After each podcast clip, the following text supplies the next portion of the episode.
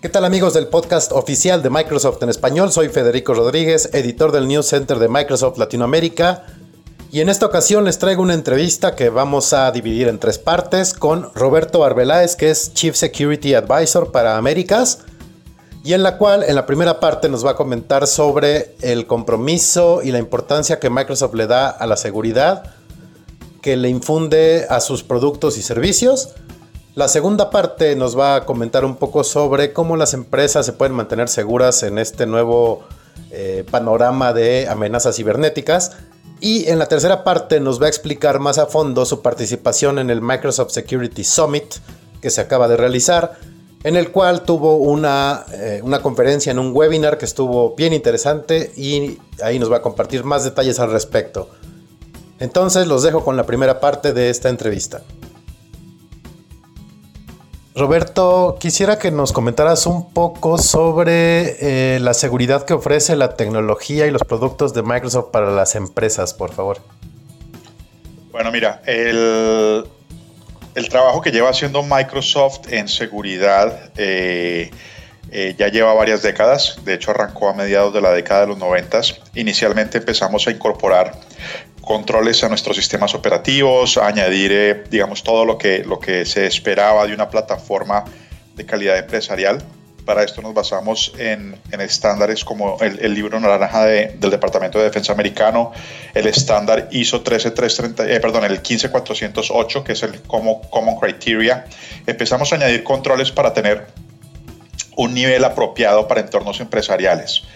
Eh, esto en el libro naranja es eh, un nivel C, eh, C2 de hecho, y en el, en el Common Criteria es un nivel EAL 4 o superior. Para los que conocen este tipo de, estándares. Entonces empezamos a añadir controles para cumplir con estos estándares y para, para, digamos que, satisfacer los requerimientos mínimos que debería tener una plataforma que fuera a ser utilizada en entornos empresariales. Eh, recuerden que Microsoft no viene de, en sus orígenes, no viene de hacer computación empresarial, sino que nosotros arrancamos como una empresa que trabajaba en PCs y que trabajaba más orientada a consumidor. Entonces, este cambio para nosotros de enfocarnos en el mercado corporativo, pues nos llevó a hacer ese, ese tipo de ejercicio de incorporar controles desde la década de los 90. Cuando llegamos a la década del 2000, nos empezamos a dar cuenta de que tener controles en cada uno de los, de los productos que teníamos independientes realmente no era una solución adecuada. Entonces empezamos a trabajar en desarrollar eh, seguridad a nivel de plataforma, que todos nuestros productos tuvieran seguridad, pero que también eh, la seguridad eh, se diera en la forma como interactuaban los productos y como entre varios de ellos armaban una solución, como, como entre varios productos formaban un sistema. empezamos a trabajar fuertemente en esto y en paralelo empezamos a trabajar muy fuertemente también en mejorar la calidad de nuestro, de nuestro código fuente. En este momento empezamos a ver cómo se empezaron a explotar una cantidad de, de, vulnerabilidades tanto en nuestra plataforma como en otras plataformas eh, por temas de baja calidad del de, código fuente, de la manera como programaban los desarrolladores de software. Microsoft desarrolló una metodología de desarrollo seguro, eh, pues en ese momento del tiempo no había una que fuera utilizada por, por las empresas de desarrollo de software. Eh, habían algunos desarrollos en áreas de investigación y desarrollo de universidades principalmente. Había gente investigando en sus tesis de maestría y doctorado mejores prácticas de desarrollo seguro de software, pero realmente en ese momento del tiempo no había una metodología madura de desarrollo de software que alguna gran fábrica de software hubiera adoptado exitosamente. Entonces Microsoft decide desarrollar una, se llama, el, como les mencionaba, el Secure Development Life Cycle, el ciclo de vida de desarrollo seguro de software, que es en esencia una metodología de control de calidad y aseguramiento de calidad para software, pero desde una óptica de seguridad. Eh, entonces eh, empezamos en esta década del, del 2000 a trabajar en esos dos aspectos muy fuertemente, en el tema de mejorar la calidad de nuestros productos a nivel de código, que la seguridad de la información se incorporara en todas las fases del desarrollo de, la solución, de la aplicación, desde las fases de análisis de requerimientos y diseño hasta las fases de, dada, de, baja, de mantenimiento y operación del, software. Eh, de aquí salieron algunas cosas muy interesantes. Por ejemplo, el hecho de que nuestro software es seguro desde el momento mismo en que se instala por primera vez en un sistema. Eso se llama el, Secure by Default. el Secure by Deployment y el, el Secure on Communications. El, el, tema es que el software esté todo el tiempo seguro. Si ustedes recuerdan en la década de los 90 cuando uno instalaba un sistema operativo o una base de datos, por ejemplo, normalmente el sistema venía completamente abierto. Eh, muchas veces había una cuenta de administrador que tenía password en null y uno tenía que dedicarle unas buenas horas a, cerrar puertos, a cerrar cosas, a asegurar esa primera instalación de, del producto.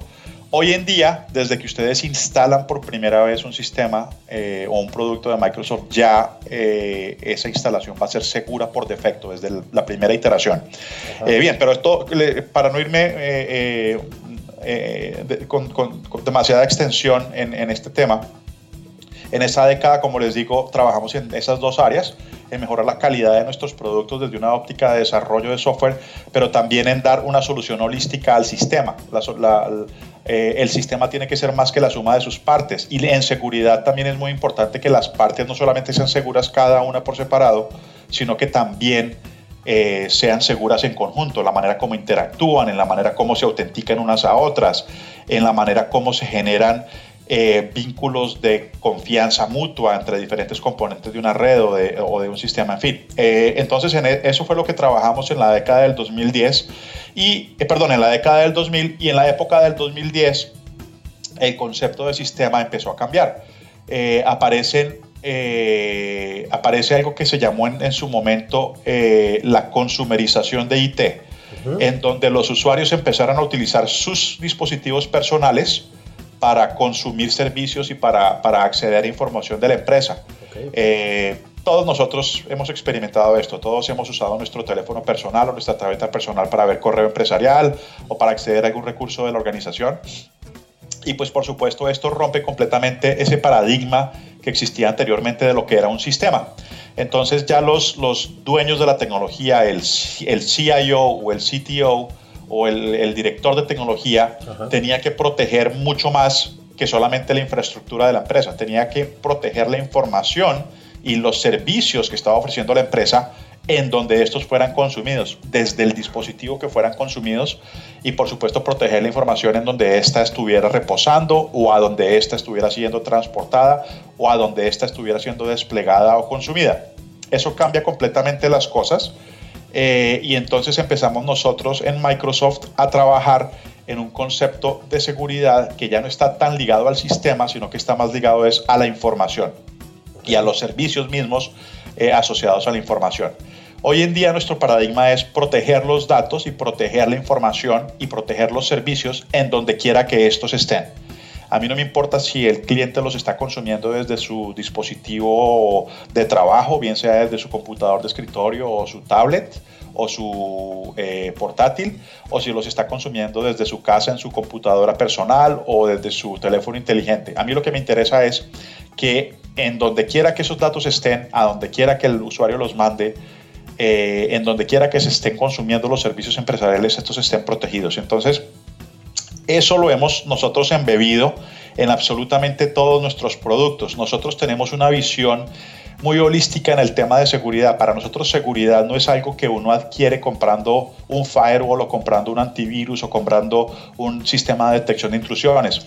Para nosotros todos los componentes del sistema hacen parte del sistema de seguridad. Todos nuestros sistemas operativos, nuestras bases de datos, nuestros sistemas que permiten la administración del sistema de información, eh, nuestro navegador, en fin, todo lo que ustedes vean que tiene la marca Microsoft tiene facetas, tiene features, tiene capacidades de seguridad, se integra con otros productos de seguridad, da telemetría, información de seguridad para que los, los orquestadores o los sistemas de detección de intrusiones estén en capacidad de ver si hay algo anómalo ocurriendo con ese producto o con ese sistema.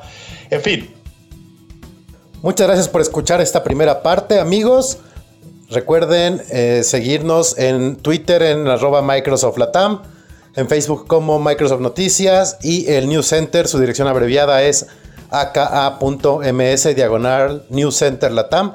No se pierdan la parte 2 y la parte 3 de esta entrevista con Roberto Arbeláez. Descarguen y compartan el podcast. Muchas gracias.